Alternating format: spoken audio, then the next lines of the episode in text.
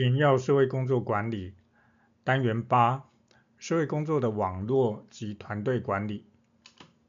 首先，先厘清组织跟网络之间的差异。组织指的通常是一个具有明确结构和职能的机构，有明确的权限和责任区分，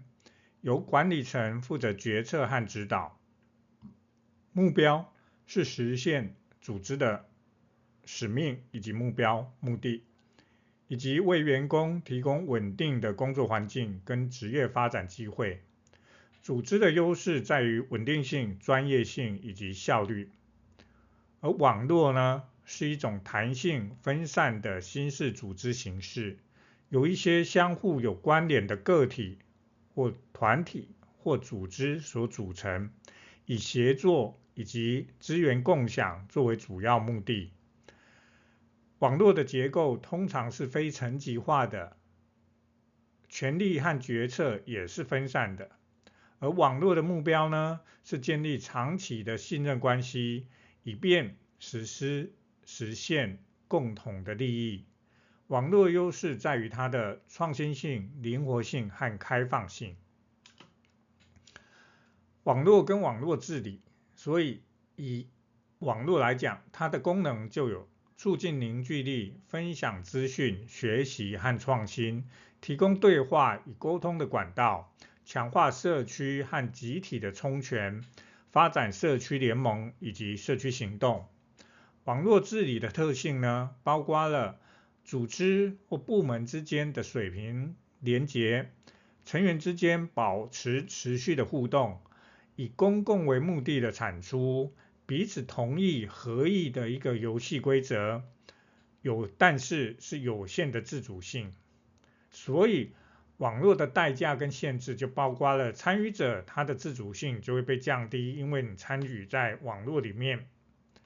还有有可能反过来造成网络里面依赖他人、其他机构，而网络是集体协作的，所以也有可能因此而降低了自身在里面的贡献度或稀释了个人的贡献度，感受到自我功效感会降低。啊，更有可能呢，陷入与现实脱节的一个孤立里面。这个孤立不是在网络里面的个人孤立，而是呃，你身处在网络，就好像在一个团体里面被保护，或者效率太好，或者其他原因而丧失了跟外界环境的一个现实感，哦，陷入了跟外界脱节的这种孤立里面。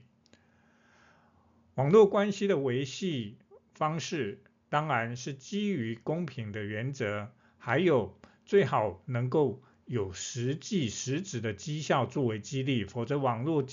它是弹性的，呃，而且是自愿性参与的，很有可能因此分崩离析或者退出网络。必须实时或尽可能凸显或提出或公布实质的绩效，作为持续参与网络的一个诱因，一个激励。还有网络也要把握它的弹性，可以因应我们网络目标的一个调整。最后，要能够有效维系，也当然需要适时的管理彼此成员之间的信任以及可能的风险。接下来说明伙伴关系。伙伴关系是指服务由使用者的需求所设计出来的。服务认知到彼此是互赖的，而且在整个体系系统之内，个别人、个别参与者的行动是有涟漪效应，会影响到彼此的。发展伙伴关系是发展共同的愿景、目标、行动、资源，还有共摊风险。伙伴关系之下，使用者感受到的服务是没有缝隙，是接轨的，不会有断层。所以。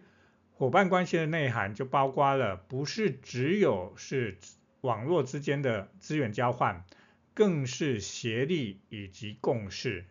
伙伴关系是一种包含不同概念所构成的连续体，强调互信、互赖、互惠，偏向非正式关系的一个自愿性组合。而伙伴关系所形成的效能是可以彼此互相叠加升值的、增值的。当然，伙伴关系也有它的限制哦，就如同刚刚所提到的网络一样，参与伙伴、参与网络哦，成为伙伴关系，一定多多少少会对自主性、创新、选择性会降低哦，这是必须要有的妥协。而伙伴关系、伙伴关系常讲。常常也会被视为沦为空谈或者口号。再来，网络的组织之间承诺可能容易不容易达成，因为毕竟只是一个伙伴，没有坐下来明文的一个契约签订，所以彼此的承诺可能因此而没办法落实，啊，也有可能因此造成彼此不信任，甚至发生冲突。哦，运作的成本，因为必须要互相协调，必须互相调整原本自己的啊、做事方法还有效率，所以运作的成本可能增加。再来就是啊、成为网络或伙伴关系之后，指标绩效指标设定就比较不容易。伙伴关系的类型包括了以下几种，首先第一种类型叫做合作关系的伙伴关系的合作。啊，彼此还是独立的，只是在特定专案和或任务上面进行合作。第二种类型叫做讯息交换同侪，指的说彼此是进行资讯的交换和分享，增进互信以及了解，但不一定会共同参与或执行协力所谓的任务或专案。第三种类型叫做协调的伙伴关系。指的是保持相对独立的运作，只有在需要的时候就任务或专案进行协调、支援和合作。第四个叫做协力，指的是彼此深入和持续合作，共同参与和管理任务或专案。第五个类型叫做策略联盟，是更为深入的长期合作，共同承担风险和责任。目的是要达成实现共同的战略目标，所以以这五个看下来，可以感受得出来，这五种类型是持续加深彼此伙伴关系的连结。从最初最粗浅的合作关系，接下来到讯息交换同侪，到协调的伙伴关系，到协力，到最后的策略联盟。接下来说明工作团体与工作团队。工作团队呢，强调集体的协力和合作，成员之间的互动程度比较高，需要更多的沟通和互信来达成共同的目标。而工作团体重视的是效率和效能，成员之间的互动比较松散，更为强调个人在团体当中的贡献以及在团体当中的角色扮演。所以从四个面向，我们来看彼此之间团队和团体之间的差别。在目标方向，我们可以看到工作团队是强调集体的一个绩效，而工作团体呢，比较强调成员之间个别的独立性。成为团体，重点在于资讯的分享。在重效上面，工作团队是正向的、正面的，而工作团体呢是。独立的、中立的，并不是所谓的负面的。如果是负面，就不需要成立所谓的团体，没有效用。所以等于说，在众效上面，成立团队的意义是有增值、增强、增效的。而工作团体呢，它只是一个团体，那种所谓众效的增值、加值，并没有明显的效果。在责性方面，工作团队强调的是个人和相互的责信。而工作团体呢，因为是成员之间互动比较松散，比较强调单纯分享资讯，成立团体，所以还是比较偏向强调个人的责信而已。在技能方面，工作团队强调的是彼此互补，而工作团体呢，强调就是个别嘛，所以是随机变化的，所以没有这样的一个协力跟团队。的那种协力和合作的特质比较不一样。工作团队的类型有哪些？以下简单分成五类。第一类的团队类型叫做问题解决团队，指的是大部分通常是相同部门或相同领域的成员，致力于改善工作活动或解决特定问题的一个团队组成。比如说，公司里面的品管圈就是一个问题解决团队的概念。第二种类型是专案团队，以完成特定专案为目标，通常在完成之后会解散。成员来自不同的部门或专业领域，需要合作来完成专案。第三个类型是自我管理团队。成员之间拥有自主决策权，可以自我管理。通常有一位共同决策者或参与者来作为一个台面上的领导者，但主要还是成员是有自主决策权的，可以自我管理。第四个团队类型叫虚拟团队，指的是成员并不在同一个地方、同一个物理空间，而是分散远距协作完成工作。叫做虚拟团队，最后一种类型叫做跨功能团队，由不同的部门领域的成员共同完成特定的任务以及目标，所以有一点接近专案团队。好，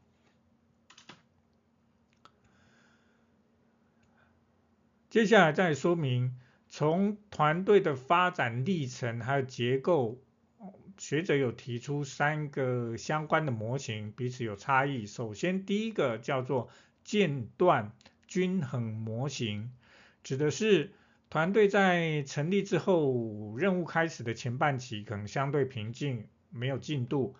这时候，当然成员的合作和沟通就会比较少。但因为到后半期了，已经快要专案结束了，任务快要结束，快要到期了。因为时间限制而加速行动，这时候因为时间的压力在后面追赶，所以呢，彼此之间的合作沟通多，冲突紧张，压力也大，这叫间断均衡模型。